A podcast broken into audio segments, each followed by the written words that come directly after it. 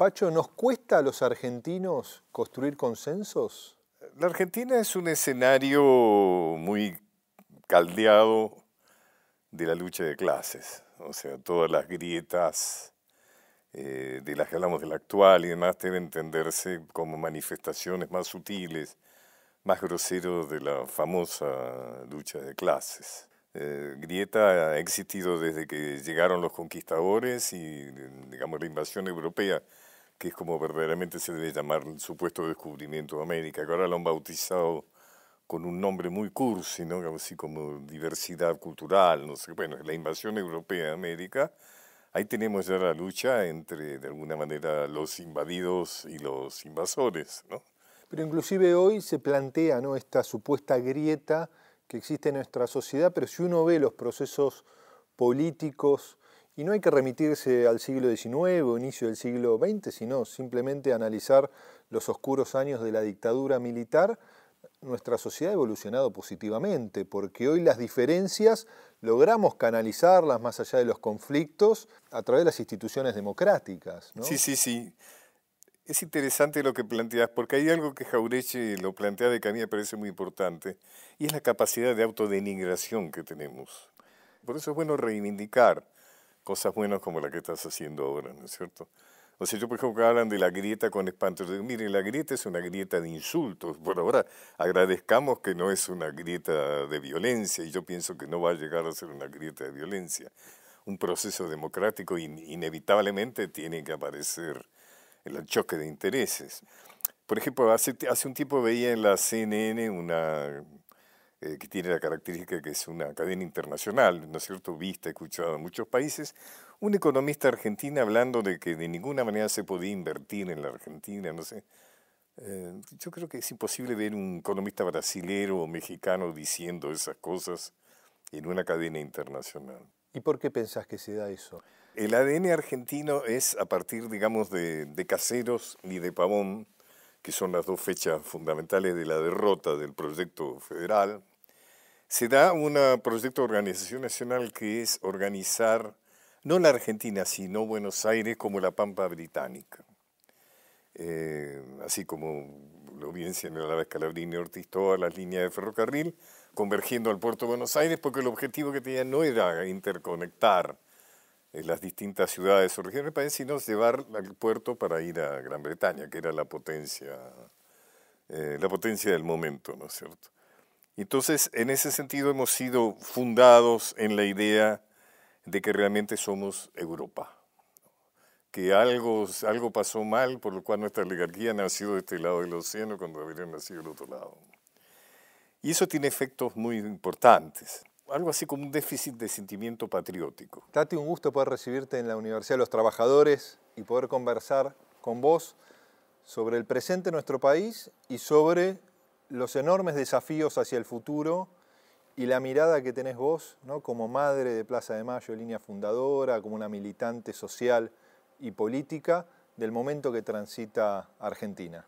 Bueno, gracias Nicolás. No es la primera vez que vengo a esta querida universidad es un placer. Sinceramente, parece mentira, ¿no? Que en un gobierno constitucional hayamos tenido, por ejemplo, no hace mucho, volver a gritar aparición con vida por Santiago Maldonado, ¿no? Es inconcebible que haya presos políticos, que se violen todos los días y por diferentes motivos desde que está Macri y compañía los derechos humanos, porque el derecho al trabajo, a la libre expresión, a la salud, a la educación pública, todos son derechos humanos.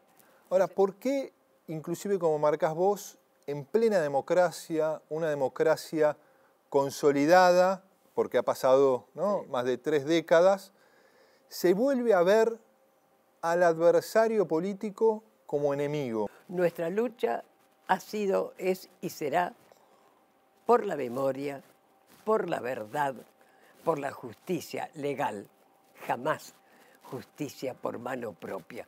Pero esa justicia no la lográbamos, porque lamentablemente por las leyes de punto final y obediencia de vida por parte del doctor Alfonsín, no pudimos seguir juzgando, haciendo justicia en la Argentina.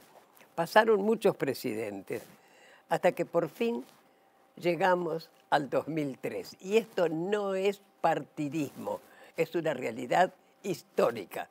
Por fin, un presidente, nuestro querido y siempre presente, Néstor Kirchner, fue el primer presidente que nos escuchó y fue el primer presidente que tomó a los derechos humanos como política de Estado, no de un gobierno, un Estado presente, hasta que llegó Macri. Y recordemos que entre los primeros discursos dijo que los organismos de derechos humanos éramos un curro. Realmente mayor ofensa imposible y realmente es el retroceso tremendo que hemos hecho en cuanto a derechos humanos. Y a lo largo de la historia en estas divisiones, ¿no? una de las más marcadas ha sido peronistas y antiperonistas. ¿no? Los casi 18 años de proscripción del peronismo, un esquema creciente de, violencia política que termina desembocando quizás en la noche más oscura que ha sido la, dictadura, la última dictadura militar. Digo, ¿cuál es la raíz de esa diferencia entre peronismo y antiperonismo? ¿Cómo lo yo, yo creo que en el fondo todo está, o sea, Marx tenía razón, todo, todo hecho social lo tenés que interpretar desde la lucha de clases. Se pareció mucho a unitarios contra federales, se pareció mucho a Rosas contra los enemigos de la Confederación. O sea, fíjate vos, Juan Manuel de Rosas fue un gran jefe popular que se apoyó en los sectores populares y sus enemigos fueron la oligarquía del momento, que no los mató, digamos, ¿no? Para, los obligó a exiliarse a Montevideo, eso hay que decirle que dentro de la horrenda fama que se le ha hecho al restaurador, hay que reconocer que su capacidad de violencia fue mucho menor que la de muchos unitarios, digamos. ¿no?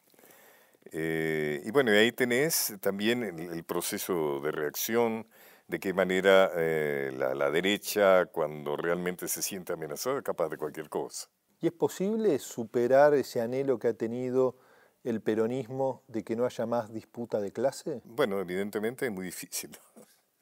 Eh, es muy difícil. además, me parece que últimamente esas diferencias han acentuado mucho. ¿Y cómo opera para vos, Pacho, el poder internacional? ¿no? Estas élites económicas, este capital transnacional que no tiene bandera, pero sí tiene capacidad de cooptar o de debilitar nuestras democracias. Claro, es muy interesante porque la Argentina es un terreno en disputa, ¿no? claramente. El poder internacional ha ido variando su mecanismo de dominación. En principio era la dominación de los cuerpos, digamos, ¿no? con la esclavitud, el dominio del territorio con las invasiones, luego se fue sofisticando y ya Inglaterra entendió, por ejemplo, que no valía la pena hacer invasiones a Buenos Aires, sino que bastaba con tener un Rivadavia ahí que de alguna manera fuera su socio interior y que cumpliera con sus objetivos mejor que si fuera un inglés. Y algo, actualmente tenemos mecanismos de dominación que son sumamente sutiles y muy difíciles de percibir, que son prácticamente, tiene que ver con una especie de saqueo del inconsciente que es hacerte tener actitudes y tener deseos que no tienen que ver con lo que vos realmente necesitas, o que tiene que ver realmente eh, con tu esencia, sino que tiene que ver con necesidades de la sociedad. Que el dominado se percibe libre. Absolutamente, el dominado se percibe cree que elige. ¿Y cómo nos, nos liberamos de esas cadenas, de esos grilletes que no percibimos? Es dificilísimo porque realmente el hecho es que no tengas conciencia. ¿Te acordás cuando los socialistas pensaban que el hecho de que las masas tomaran conciencia de su condición proletaria iba a generar el cambio social. En este momento todos los medios, la escuela, todo lo demás se ocupa de que no puedas pensar. Porque el desafío, y te lo pregunto como hombre de la cultura, es la transformación cultural de nuestras sociedades, de nuestros pueblos. Absolutamente. Y es quizás la asignatura más difícil. Es difícil que se dé cuando el poder no se ocupa en eso. Tenés la situación actual. ¿Cómo es la situación de la cultura hoy? Hace cuatro años se editaban, se publicaban 80 millones de libros en la Argentina. Hoy se publican 40 millones, es decir, que ha bajado a la mitad. No títulos, sino libros. Además, hay toda una forma de ser, es como que no hace falta censurar. ¿Quién puede comprar un libro en este momento con la situación económica? ¿Quién tiene tiempo en este momento en que un taxi, por ejemplo, tiene que bajar? Antes trabajaba 8 horas, después 12, ahora 16 horas para poder hacer una diferencia. ¿Quién tiene tiempo para leer? Eh, o sea que no, no, hace falta la censura, directamente es como un opacamiento, diríamos, ¿no? de, de la situación cultural. ¿Cómo hacemos ¿no? como sociedad, aquellos que quizás tenemos una mirada Mm. ¿no? más de la justicia social, del rol activo del Estado, para interpelar a esos argentinos y argentinas que miran con desconfianza e indiferencia a la política en general? Claro, bueno, justamente esa es la tarea que se está llevando adelante, ¿no? Dejar de lado las diferencias, juntar las coincidencias, no enojarse con aquel que no piensa igual, de ninguna manera, explicarle, atraerlo, ¿no es cierto? Esa militancia maravillosa, porque no hay que tenerle miedo a la palabra militancia. Militancia es compañerismo, compartir, ocuparse del otro. Yo siempre digo, ¿no? Que ante lo que estamos viviendo, que hay momentos que ah, como que dice, ay, Dios mío, sigo, no sigo. Y yo digo siempre que cuando estén así, digan bien fuerte, si las madres pudieron, ¿por qué no nosotros? Así que esa es la tarea nuestra y de tantísimos, ¿no es cierto?, que se está haciendo. O sea, estamos tranquilas porque tenemos una juventud fantástica, entre otros, vos, Nico, vos, Nico, son la continuación y son la garantía que acá la memoria va a seguir adelante. Muchas gracias, Tati. Sabes de, de la admiración ¿no? por las madres y por vos Gracias. y por tu compromiso, tus ganas de, de, de cambiar el mundo todos los días. ¿no? Argentina, yo siempre digo, no ha tenido la capacidad de exportar, para decirlo de alguna manera, ¿no? un abordaje de la violación de los derechos humanos que creo que ningún país tuvo la valentía para hacer. Ahora, Alfonsín ¿no? tenía capacidad de no caer bajo la presión de las Fuerzas Armadas. Hoy, ¿no? casi 25 o 30 años después, ¿cómo ves lo que fue la política de derechos humanos en los 80? Bueno, mirá, hay que reconocer que el doctor Alfonsín fue una persona, una bella persona, eh, y además fue el primer presidente que realmente dictó perpetua y que juzgó a las primeras juntas. Entonces todos dijimos, "Ah", empezamos a respirar otro aire, pero lamentablemente no supo aprovechar ese apoyo que tenía no solo la Argentina, internacional. Y ni hablemos el otro que lo siguió, que no lo nombro por razones obvias, ¿qué hizo? Indultó a los pocos que habían sido condenados y pretendía tirar abajo la ex ESMA y hacer el gran parque de la reconciliación. ¿Qué reconciliación? Así que realmente fue lamentable, lamentable esa actitud del doctor Alfonsín. Pero bueno, lo hizo y así fueron las consecuencias, ¿no? Parece un lugar común decir que aquel que no conoce su historia vuelve a cometer las mismas equivocaciones. Sí, sí, claro. Ahora, ¿por qué nos vuelve a pasar que la sociedad vuelve a tropezar una y otra vez con la misma piedra? Bueno, es interesante, creo que lo estamos contestando. Uno, porque el fenómeno de los conflictos de intereses es eterno. Y por otra parte, por la falta de conciencia, la falta de, de entender, o sea, no te das cuenta que la piedra está ahí. Se ocupan de, de velarte que ahí está. Pero Pacho, ahí uno podría inferir que o hay una responsabilidad hacia adentro de nuestra propia sociedad que esto ocurra, o somos parte de una división internacional del trabajo, de los roles que le ha tocado a nuestro país. Porque si no, ¿en qué nos diferencian los argentinos de los alemanes, los estadounidenses, ¿no? que tienen sociedades, cada uno con sus dificultades, pero con mayor capacidad de creación de riqueza y un desarrollo humano más elevado del que tiene nuestro, nuestro país. Bueno, me ayudaste a darme cuenta que había interrumpido una respuesta. Es cómo se van manifestando las distintas formas de, de dominación. Y verdaderamente, en este momento, lo que era Gran Bretaña en su momento, en este momento son los organismos financieros internacionales, sin duda. ¿no? O sea, quien en este momento lleva adelante el mecanismo de dominación, de saqueo, son los organismos financieros internacionales, básicamente. Y también todos los holdings financieros, ¿no es cierto?, eh, que son extraordinariamente potentes. Y es difícil contra eso porque son aptos, son inteligentes, son astutos. Fíjate vos que hubo algunos intentos muy interesantes, como los de Bolívar cuando plantea la reunión de Panamá. Y Bolívar propone, eh, y San Martín está de acuerdo, una reunión en Panamá por carácter simbólico de Panamá, que conectaba el norte con el sur y el este con el oeste.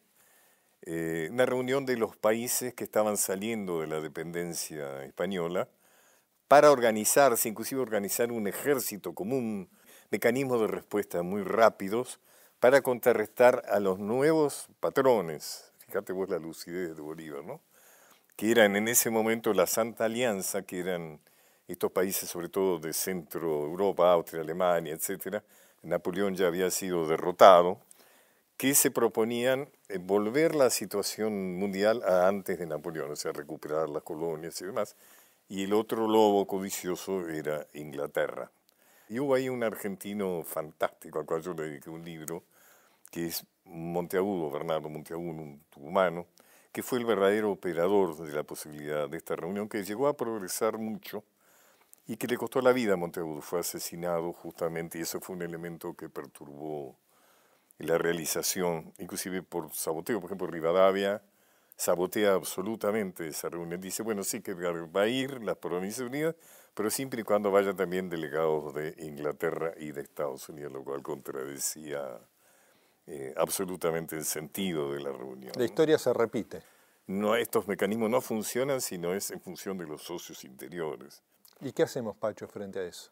Y yo creo que esto que estamos haciendo acá es importante, todo, tratar todos los requisitos de, de, de, de, conocimiento, de elucidación, me parece muy importante. Por ejemplo, yo, algunos como yo, trabajamos mucho la idea del revisionismo histórico me parece que sí, pues, dentro del alcance que tiene, ¿no? porque también está muy, fíjate vos lo que pasó con el Instituto Dorrego que fundamos y que tuve el honor de presidir.